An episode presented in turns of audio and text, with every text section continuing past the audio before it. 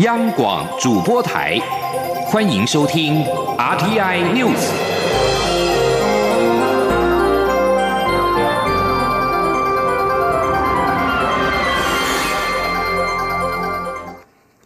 各位好，我是李自立，欢迎收听这一节央广主播台提供给您的 RTI News。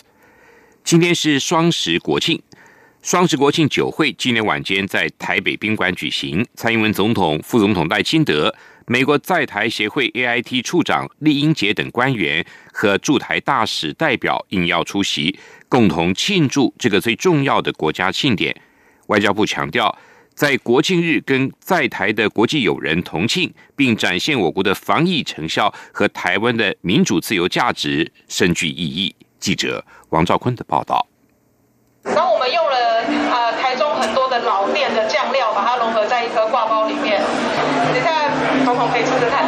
蔡英文总统在傍晚来到台北宾馆的国庆酒会现场，其中一摊来自台中的挂包店老板，详细说明如何使用在地食材制作出这道传统美食。总统除仔细聆听，还不时向身旁的美国在台协会处长厉英杰及友邦驻台大使解说内容，互动相当轻松愉快。总统在参访美食摊位之后，与副总统赖清德、行政院长苏贞昌等官员，以及厉英杰、英国驻台代表唐凯琳、友邦驻台大使等宾客，一同观赏跆拳道表演。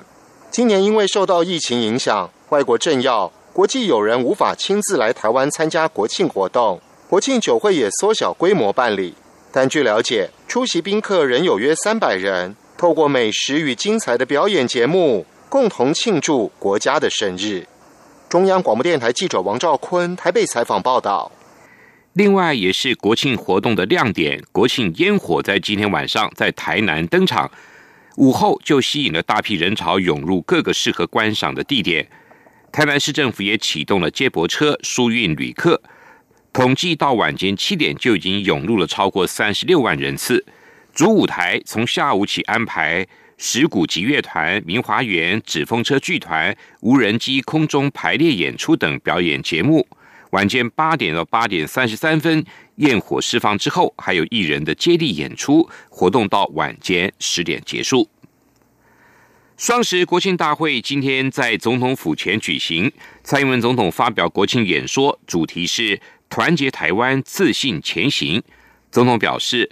现阶段，两岸的当务之急就是本于相互尊重、善意理解的态度，促成有意义的对话，共同讨论和平相处之道，维持两岸关系的稳定，是两岸共同的利益，这是双方共同的责任。我方也将坚守不畏战、不求战的原则，避免擦枪走火。对此，民进党立院党团书记长庄瑞雄认为。国内目前认为两岸对话的时机较为成熟，因此蔡总统向对岸示出了愿意对话的善意，就看中国如何回应。国民党团总召林维洲则表示，国民党不反对蔡总统愿意启动两岸对话，甚至愿意协助缓和两岸的紧张情势，也期盼对岸同时释出善意。记者刘玉秋的报道。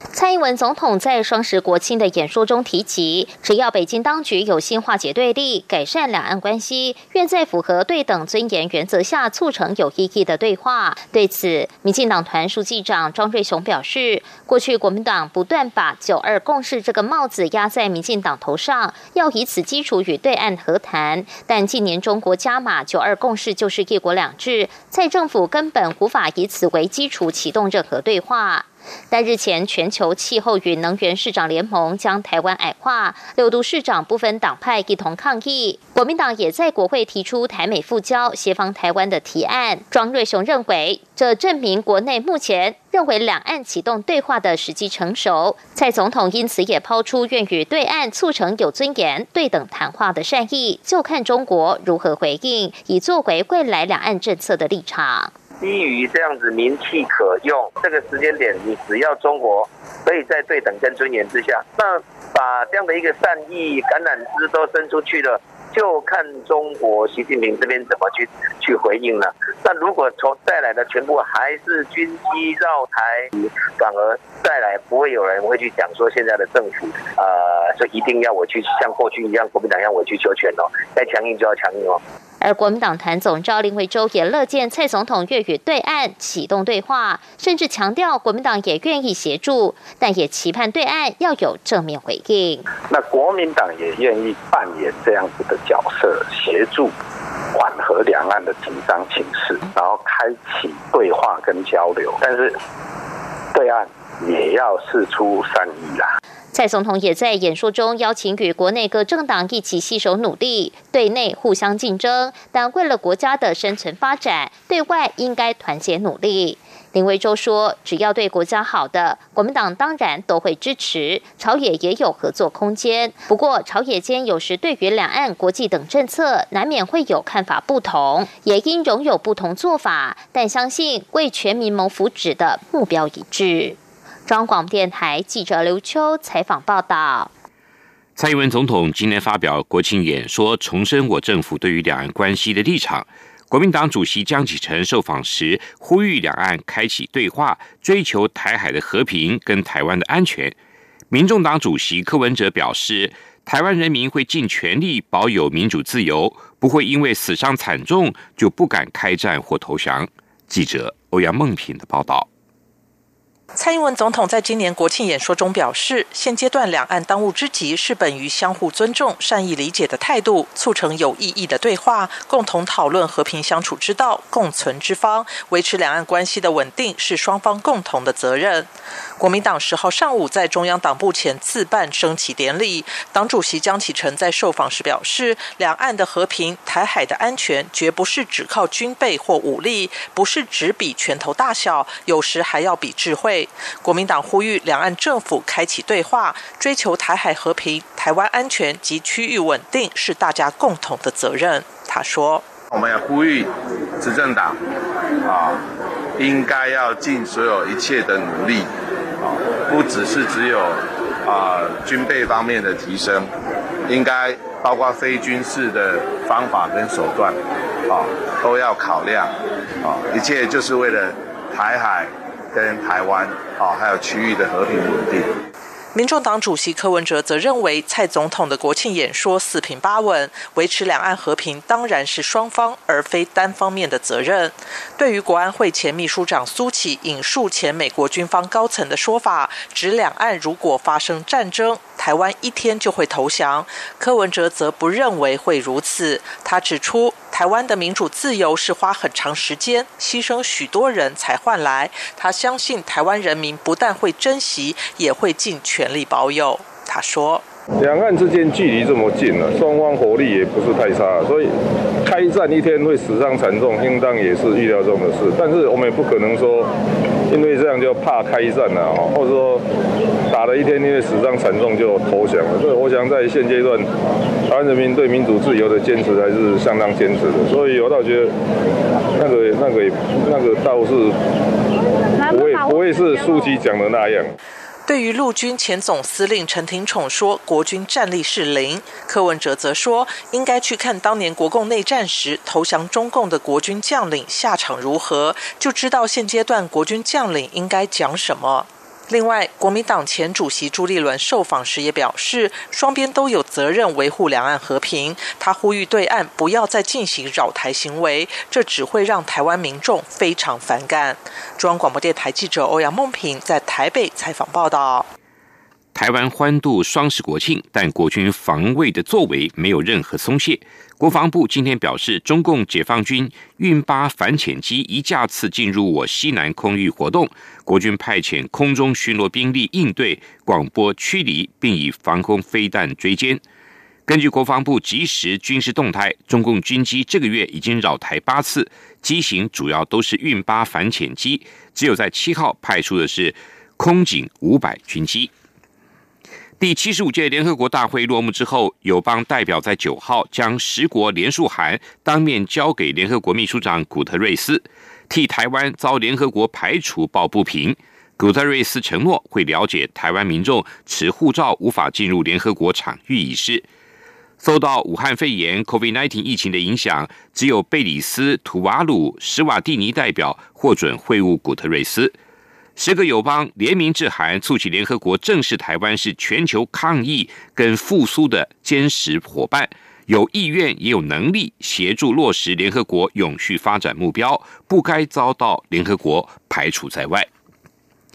国庆年假之后。国高中和大专院校学生就要面临这个学期的第一次的断考，学生们在连假期间都抓紧时间念书，除了要有规律的作息跟充足睡眠外，卫福部国健署表示，考生们每天也可以在家做伸展运动，并花十分钟居家超慢跑，不但舒缓身心，更可以提高读书的效率。记者刘品希的报道。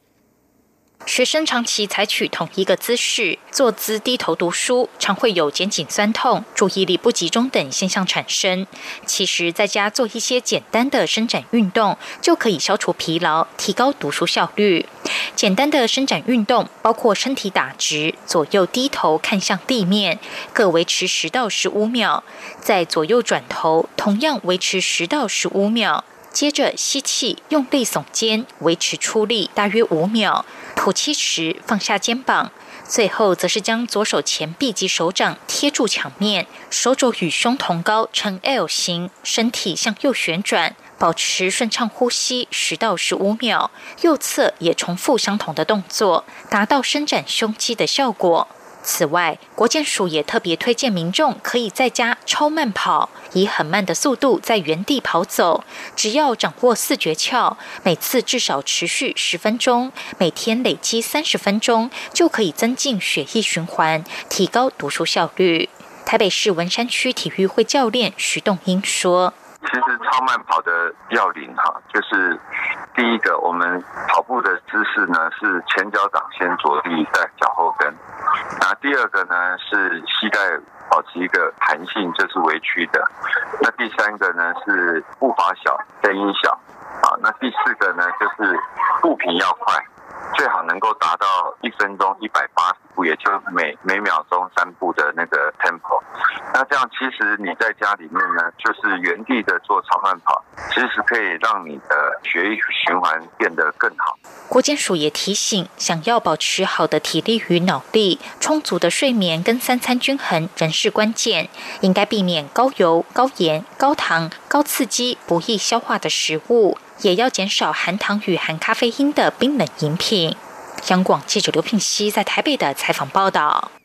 日本防卫省今天发布声明，指日本海上自卫队九号在南海举行反潜演习，出动了三艘军舰，包括一艘搭载直升机的军舰和一艘潜水艇。日本防卫省声明表示，进行反潜训练的目的是要增强海上自卫队的战术能力，但没有透露这次南海演习的相关地理方位的讯息。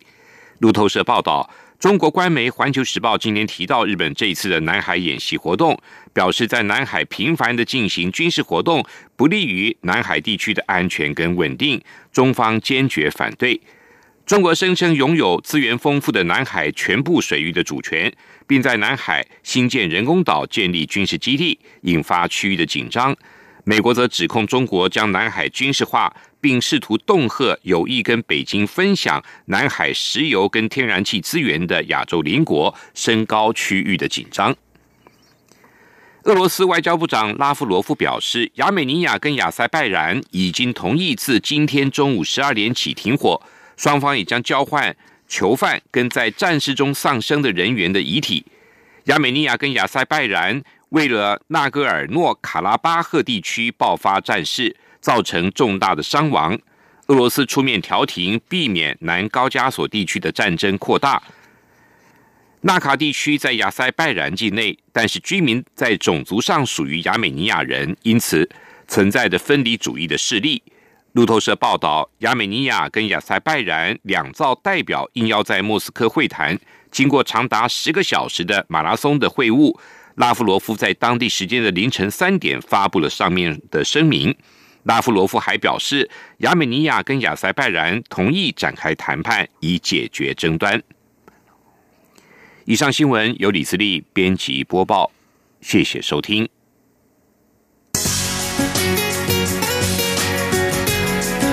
这里是中央广播电台台湾之音。